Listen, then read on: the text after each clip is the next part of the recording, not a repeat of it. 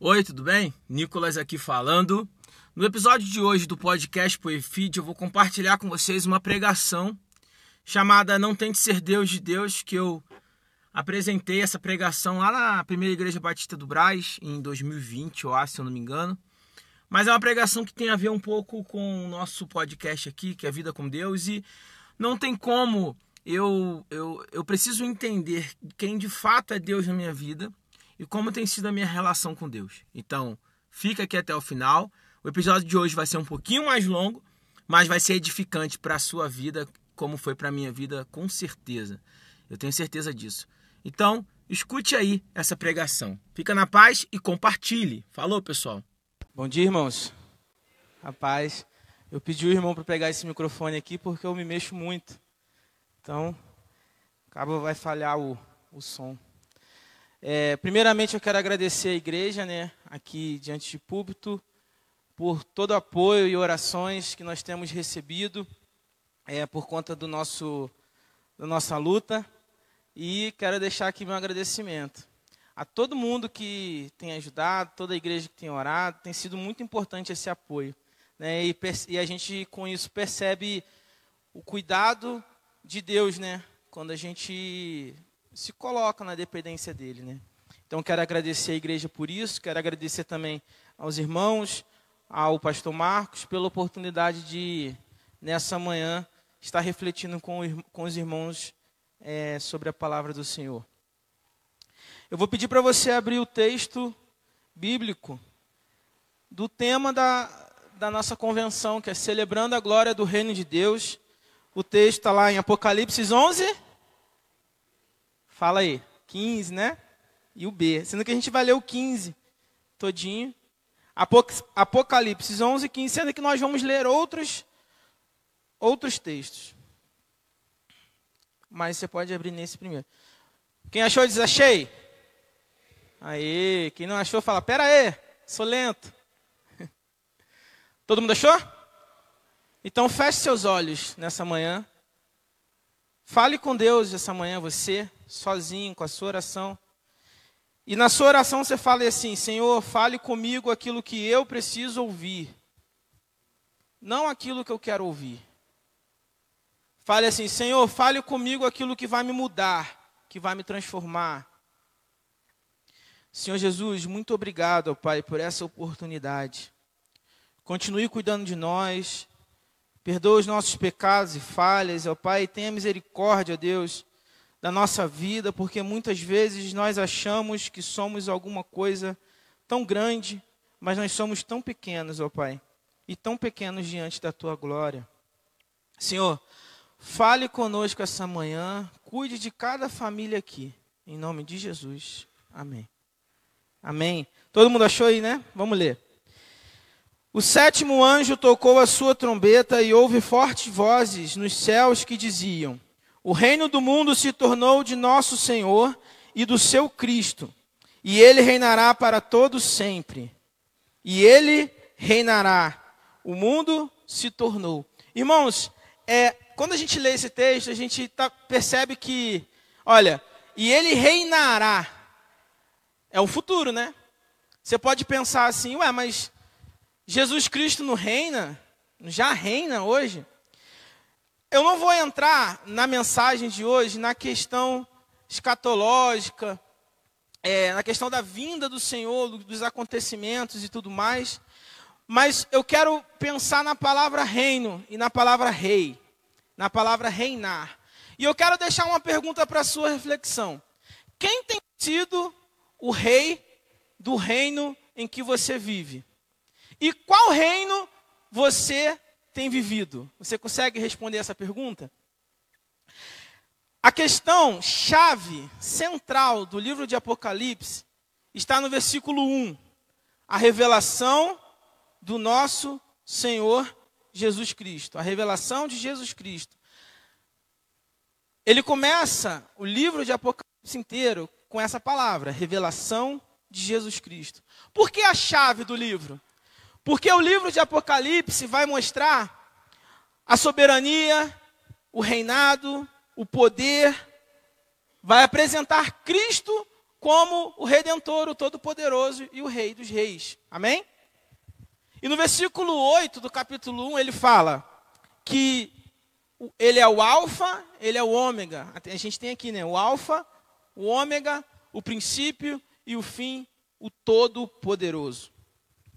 Mas eu volto com a pergunta: por que reinará? O que, que acontece hoje que ele ainda não reina? A gente pode ver lá em Romanos, em Romanos, Romanos no capítulo 14, no versículo 17. Quem quiser ler esse texto, olha. Romanos 14, 17, ele diz assim: Pois o reino de Deus não é comida nem bebida, mas justiça, paz e alegria, onde? No Espírito. Então, se o apóstolo Paulo está apresentando que o reino de Deus não é tal coisa, mas sim tal, é porque há ainda uma, um contraste, né? Há ainda oposições em relação a esse reinado e esse governo de Jesus Cristo. Lá em 1 João, no capítulo 5, no versículo 19, ele diz assim: desculpa, no versículo 18: Sabemos que todo aquele que é nascido de Deus não está no pecado. Aquele que nasceu de Deus o protege e o maligno não o atinge. Ao versículo 19: Sabemos que somos de Deus e que o mundo todo está sob o poder do maligno. Em outras versões diz que o mundo jaz no o mundo jaz no maligno. O que isso quer dizer? Quer dizer que o mundo recebe constantemente uma influência do maligno. Nós vivemos hoje, aqui na terra, o tempo inteiro, uma luta, uma guerra. Em Efésios 6, o apóstolo Paulo vai falar que a nossa luta não é contra a carne e não é contra sangue. A sua luta não é contra o seu irmão, não é contra o seu vizinho, não é contra o seu chefe, por mais que você fale que eles são chatos, e que te é, atrapalha, né? Tem pessoa que você quer ver longe. Eu não sei se acontece isso com vocês. Acontece? Já aconteceu com vocês? Pode ser sincero, irmãos. Igreja é para confessar. Já aconteceu de você ficar com raiva de alguém? Nunca? Poxa, só eu então que. Só eu que cometo esse crime? Irmão, já aconteceu aqui de alguém ficar com raiva de alguém? Levanta a mão, só para eu saber. Ah, não, agora eu fiquei. Agora eu fiquei mais tranquilo. Isso acontece. A gente às vezes fica irritado, chateado com alguma pessoa. Às vezes a gente fica irritado e chateado com a gente mesmo. Agora, isso aí já é. Acho que vai ser um número assim mais equilibrado. Já aconteceu de você ficar com raiva de você mesmo? Levanta a mão. Olha, não, não foi tão equilibrado, não. Que você se olha assim no espelho e fala: por que, que você fez isso? Eu tenho essa mania de falar sozinho. Tem essa mania de, de brigar comigo mesmo. Por que, que eu fiz isso? Olha isso. Isso mostra que constantemente a gente vive uma batalha, uma guerra, e a gente se engana de pensar que essa guerra é contra a pessoa que a gente está vendo, contra o nosso vizinho, contra o nosso amigo. Mas há uma guerra. E aí o apóstolo Paulo vai falar para a gente ficar, lá no texto de Efésios, ficar atentos, preparados para as astutas ciladas do, do inimigo, do diabo. E Pedro vai falar para a gente ser sóbrio, vigiar, porque o diabo anda de redor como leão buscando a quem? Possa tragar. Por isso que o apóstolo, no livro de Apocalipse, ele fala que vai ter um momento, e essa sétima trombeta marca o momento do fim, vai ter um momento em que Cristo reinará sobre todo o mundo pelos séculos dos séculos. Mas enquanto esse momento não chega, nós precisamos celebrar a glória do reino de Deus aqui. E como é que a gente celebra a glória do reino de Deus? A gente celebra a glória do reino de Deus não dando ouvidos para outros tipos de reinos. Como assim outros tipos de reinos? Quando nós, os textos que lemos, do mundo jaz no maligno e o texto de Romanos, nós, nós podemos perceber que há duas naturezas. E é o que Jesus vai falar para Nicodemos, né, que necessário é nascer de novo. E ali naquela conversa com Nicodemos, ele fala uma coisa que Nicodemos tem dificuldade de entender. que, que ele tem dificuldade de entender? Como que esse novo nascimento acontece? Porque no caso existe o nascimento pela carne e o nascimento do espírito. O tempo inteiro na Bíblia vai apresentar para a gente essas duas naturezas: a natureza do velho homem e a natureza do novo homem. O tempo inteiro nós vamos nos deparar com vozes. Como assim vozes? São as influências. Isso começou quando? Então, de Apocalipse, a gente vai voltar só um pouquinho, que é lá em, em Gênesis. É só um pouquinho, é só um pouquinho. Ó. Aqui está Apocalipse, aí aqui está Gênesis. É muito mais rápido. Vai lá, acharam? Não falei, né? Gênesis 3. A queda do homem. Abre lá para a gente ler uma coisa. E quem acha primeiro aí? Nos embaixadores do rei a gente aprende a achar rápido a Bíblia lá. Tem aquelas competições.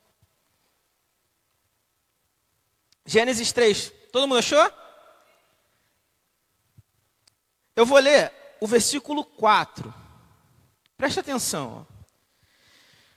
Disse a serpente à mulher: Certamente não morrerão.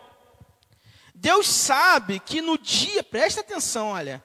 Deus sabe que no dia em que dele comerem do fruto, seus olhos se abrirão e você, como Deus, serão conhecedores do bem e do mal. Eu queria que algum irmão que tivesse uma versão diferente da minha, a minha versão é NVI, pudesse ficar em pé onde está e ler para mim esse texto numa outra versão. Por favor. Alguém? Pode fazer isso aí? Ficar em pé e ler o versículo 4.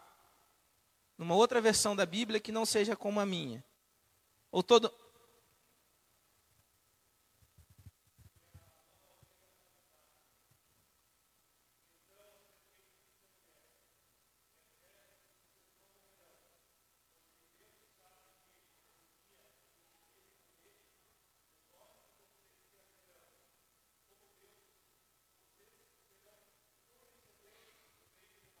Obrigado, irmão.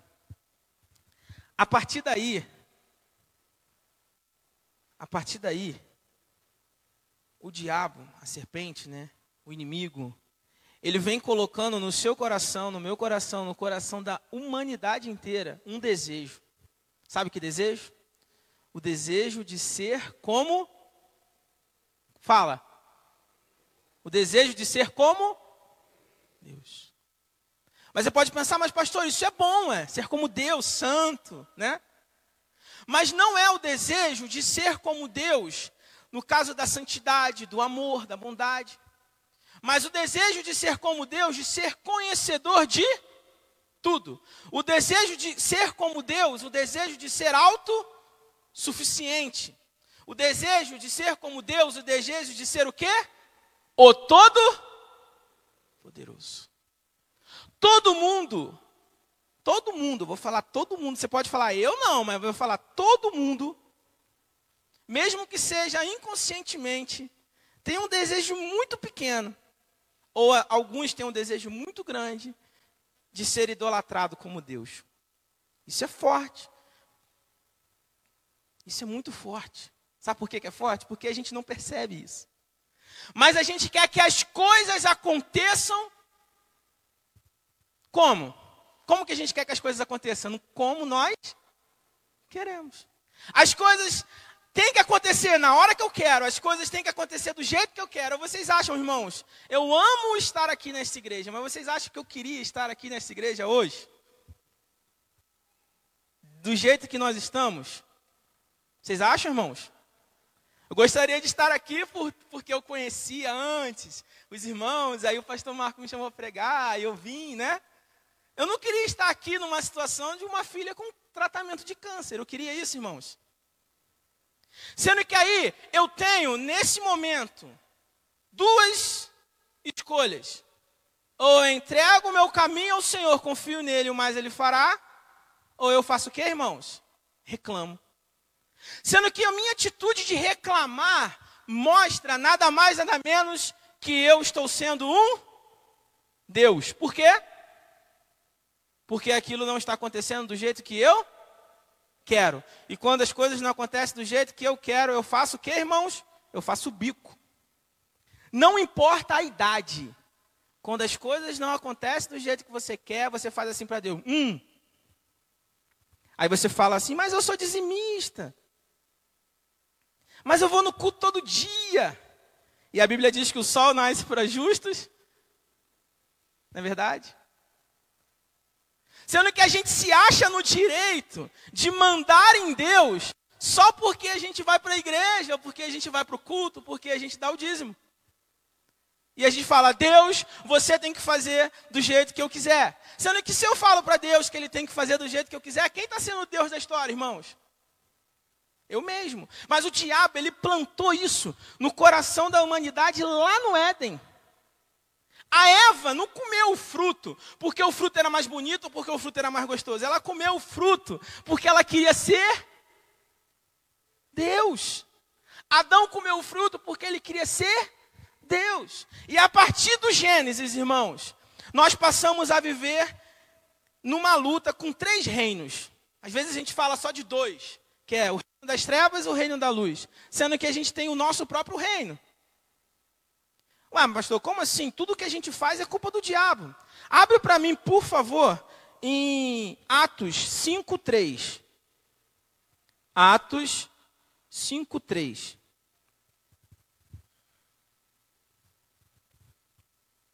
Todo mundo achou?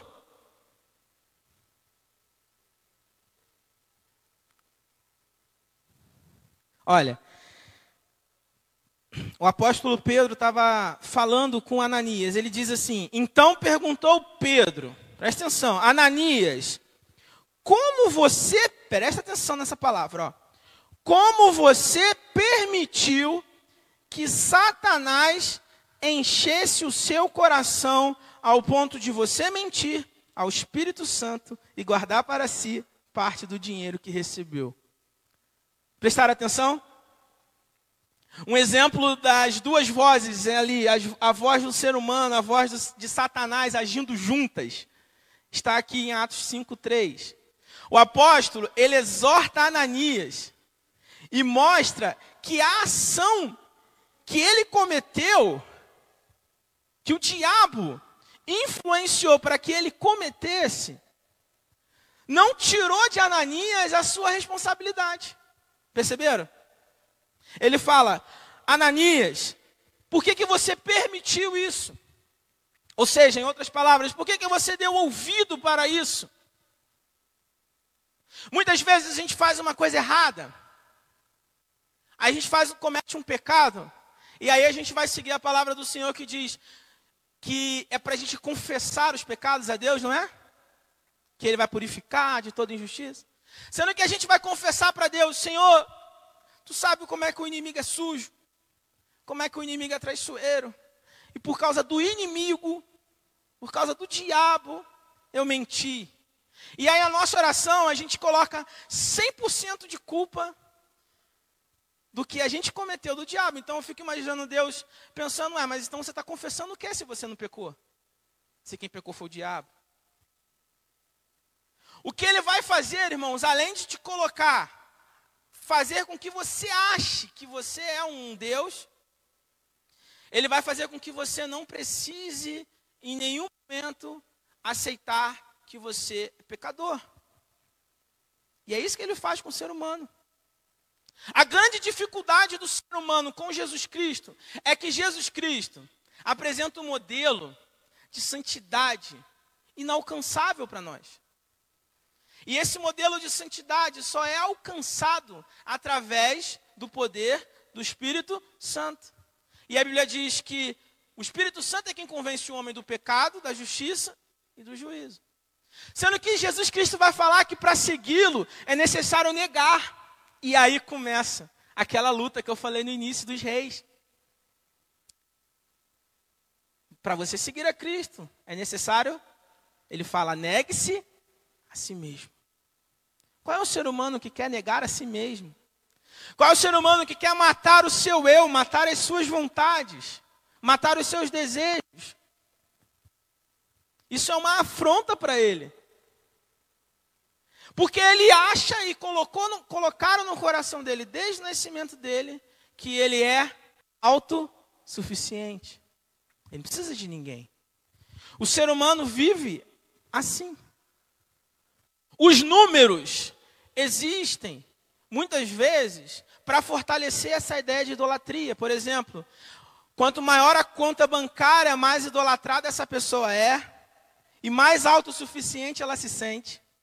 Hoje em dia, na nossa era da, da internet, quanto maior o número de seguidores, mais idolatrada a pessoa é e mais autossuficiente ela se sente.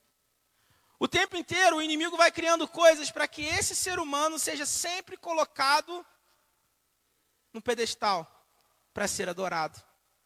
Ele é tão sujo que ele consegue usar muitas vezes o próprio contexto de igreja para idolatrar as pessoas.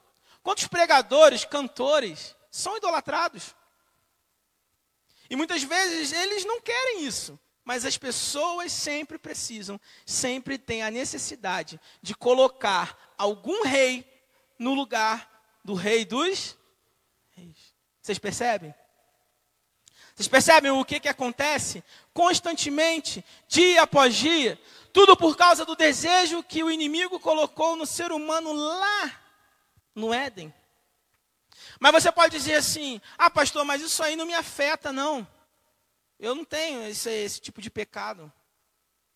Mas a palavra de Deus diz em Romanos 3, 23: só alguns pecaram? É isso que diz lá? Ou só as mulheres por causa de Eva pecaram? É isso que diz lá?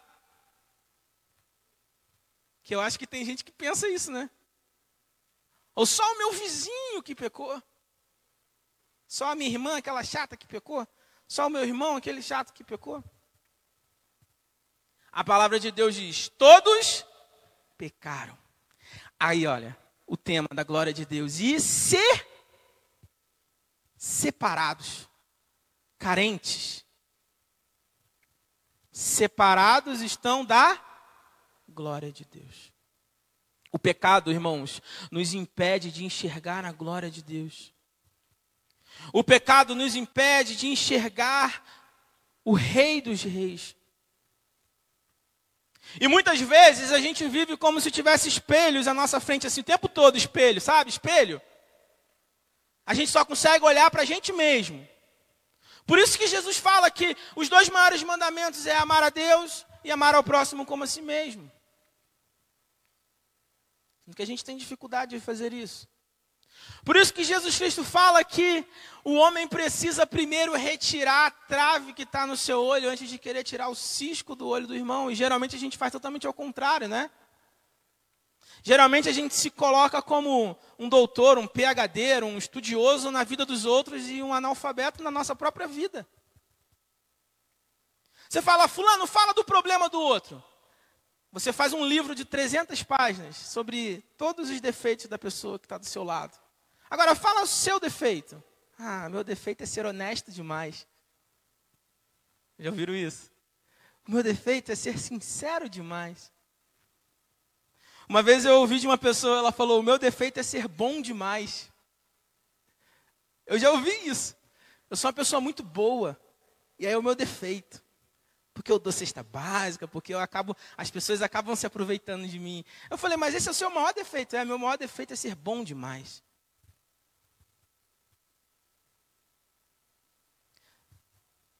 Irmãos, mas vai chegar o dia.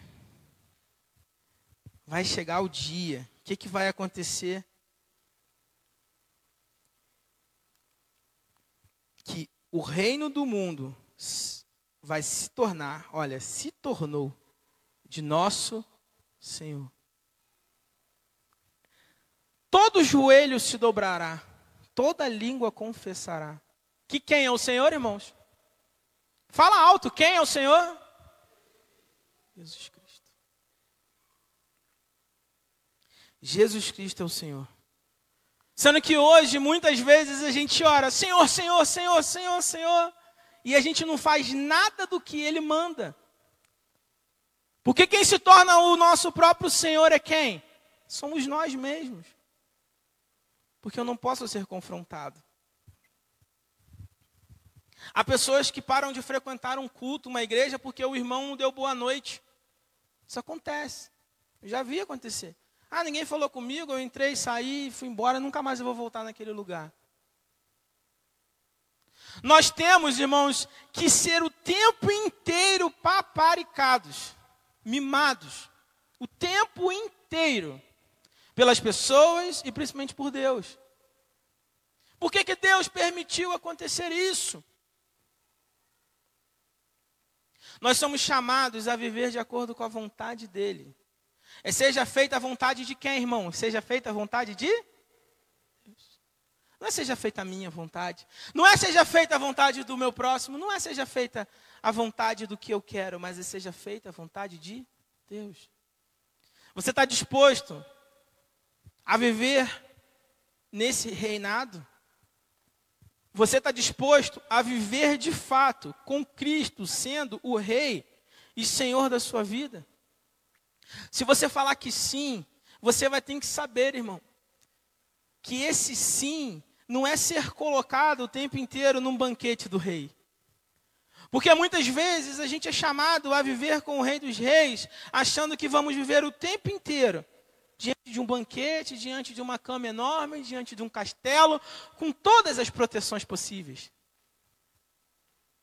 Sendo que nós somos chamados a viver com o Rei dos Reis para uma batalha. Sabe o que é interessante? Quando a gente lê que as portas do inferno não prevalecerão contra a igreja. Já viram esse texto? Geralmente a gente dá a ideia de que a igreja está fechada, as portas do inferno não prevalecerão contra a igreja. A pergunta que eu te faço é: quem está atacando quem nessa história? Reflete nesse texto. As portas do inferno não prevalecerão contra a igreja. Porta é instrumento de ataque ou de defesa? Fala alto. Já viram filmes de guerra medieval assim que vai aquele pessoal invadir o castelo? A primeira coisa que eles fazem é o quê? Oi? Levantar a porta. Então quem está atacando quem? O inferno está atacando a igreja ou a igreja que tem que atacar o inferno? Oi?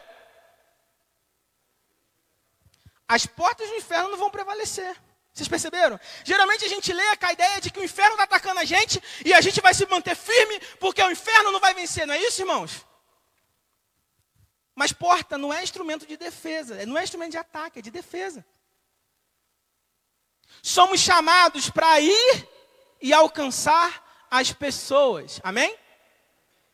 Somos chamados para ir e invadir o inferno e tirar as pessoas que estão morrendo no inferno. E muitas das vezes a gente acha que, nossa, eu sou muito vítima, porque a porta do inferno está vindo. Não, irmão, a porta está parada. É a gente que não está indo lá.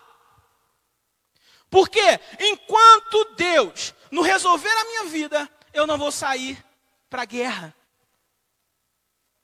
Há muitas pessoas assim, ah, eu fui chamado para ser pregador, eu fui chamado para ser pastor, mas quando eu me aposentar, eu vou ser. Então, primeiro nós colocamos o nosso conforto no, nosso, no lugar de Deus. Eu lembro quando eu fui para o seminário, eu fui para o seminário com 18 anos. Aí algumas pessoas perguntaram, por que, que você não fez uma faculdade é, secular primeiro? Aí eu falei, porque se eu fizer uma. Primeiro, porque se eu fizesse uma faculdade primeiro, eu estaria desobedecendo a Deus. E quem te garante que eu vou estar vivo amanhã para fazer uma faculdade primeiro? Tanto que eu fiz o seminário primeiro, depois eu fiz a faculdade, e graças a Deus ele me abençoou. Por quê? Porque a gente precisa ser o obedientes ao rei. Mas é muito difícil ser obediente ao rei, porque o diabo colocou na humanidade que cada ser humano é um pequeno Deus. Você não é um pequeno Deus. Tanto não é um pequeno Deus, que o nosso texto-chave diz que ele reinará pelos séculos dos séculos. Jesus Cristo reinará para todo o sempre. A Bíblia não diz aqui que o Nicolas vai reinar para todo sempre. A Bíblia não diz que você vai reinar para todo sempre. A Bíblia diz, na verdade, que o homem veio do pó e ao pó. Então, por que que a gente vive achando que é alguma coisa? Pare para pensar nisso. Quantas vezes nós achamos que somos quase um Deus? Se o elevador não vier na hora que a gente quer, se dá um engarrafamento na hora que a gente está saindo, se começa a chover quando a gente está indo na praia, já é motivo da gente. E se o celular quebra então? Porque você pode mexer com a mãe, com a família, mas hoje em dia se mexer. Não, meu celular não. Vocês perceberam quantos reis no mundo de hoje se apresentam antes de você olhar para o Rei dos Reis? Vocês perceberam? Ah, irmãos, mas vai chegar o dia. Que é aí que é o texto, né, do nosso do nosso ano. E eu acho muito bonito a gente falar disso, porque às vezes a igreja se esquece, irmãos, que vai chegar o dia. E Pedro já alertou isso lá na carta que ele escreve, dizendo para que as pessoas não ficassem é, assustadas, porque um dia é como mil anos e mil anos é como um dia, porque o tempo, nosso tempo, não é o tempo de Deus, é diferente. Mas vai chegar o dia que ele vai vir com poder e glória para levar todos aqueles que reconheceram que ele é o Rei dos Reis. Amém? E esse reconhecimento ele tem que mudar algo dentro de mim. Não adianta eu pronunciar com boca que ele é o rei dos reis e viver como se eu fosse o rei. Uma vez eu vi uma esquete de teatro que eu achei muito interessante. Era um banco, aí era chama o banco das decisões. Aí ele chama Jesus Cristo e fala: Jesus, esse aqui é o banco que eu tomo as decisões. A partir de hoje, quem vai sentar nesse banco é o Senhor. Aí Jesus fala: Nossa, estou muito feliz, que bom, tal. Aí Jesus senta. Aí na hora que Jesus senta no banco, aí a pessoa que falou que o banco era de Jesus, ela chega para um cantinho. Aí depois ela chega para um cantinho. Aí no final da esquete, ela empurra Jesus e fala: Não, deixa o banco comigo mesmo, que eu sei o que, que eu vou fazer. Geralmente a gente vem num domingo, aí ouve uma palavra, ouve o coral, ouve uma música linda, a gente está chorando daqui e a gente fala: a partir de agora, Jesus é o Senhor da minha vida, amém. E sai vibrando.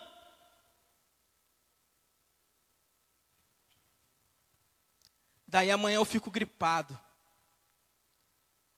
No dia que eu ia fazer uma entrevista de emprego, eu não consigo ir porque eu estou passando muito mal. Eu perco aquela vaga. Para piorar, eu vou, vou no, na drogaria comprar um remédio, eu bato com o carro. Olha, todo mundo fez assim, ó. Eu falo, é Jesus. Esse negócio do Senhor ser o Senhor. Porque há um apelo, irmãos, muito grande de vitória na terra, de, sabe, de vai impactar, de que vai fazer, de que. Não, não acontece sendo que nós somos chamados a viver em obediência ao Rei dos Reis. Estou acabando, irmãos. Em Eclesiastes 3:11, em Eclesiastes 3:11 diz assim: Eclesiastes 3:11 Ele fez tudo apropriado ao seu tempo também pôs no coração do homem o anseio pela eternidade. Mesmo assim, ele não consegue compreender inteiramente o que Deus fez. Ele colocou no coração do homem um desejo profundo pela eternidade. Tem um escritor chamado C.S. Lewis que ele diz uma frase assim: Se eu encontro em mim mesmo um desejo que nenhuma experiência desse mundo pode satisfazer, só posso concluir que eu fui feito para um outro lugar. Tanto essa frase quanto o texto de Eclesiastes diz que nós não fomos feitos para esta terra. E muitas vezes nós vivemos como se só existisse essa terra. A palavra de Deus diz para que a gente coloque a nossa mente em Cristo. Fixe o nossa, nossa mente, fixe os nossos olhos ao Rei dos Reis. Irmãos, diversos textos, diversos textos vão falar que precisamos colocar em nosso coração o que? O céu, a eternidade, o reino de Deus. O reino de Deus, ele começa aqui, com o nosso arrependimento, como Jesus Cristo diz para Nicodemos. Mas vai chegar um tempo em que o reino de Deus, de Cristo, vai se fazer plenamente sobre a vida de todos aqueles que viveram Jesus Cristo como Rei dos Reis. Todo aquele que Cristo alcançou. E nós temos que começar agora celebrando a glória do reino de Deus. Para que a gente continue mais para frente, na eternidade, celebrando constantemente a glória do reino de Deus. Amém, irmãos? Que nós possamos a cada dia confessar os nossos pecados. Que nós possamos a cada dia pedir perdão a Deus. E nunca, irmãos, nunca chegar a pensar completamente que somos rei da nossa vida, porque não somos rei da nossa vida. Amém? Que Jesus Cristo seja o único rei da nossa vida. Isso começa por mim. Por isso que eu estou pregando isso.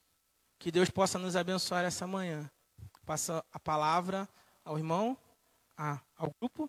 Agradeço a oportunidade. Deus abençoe a todos.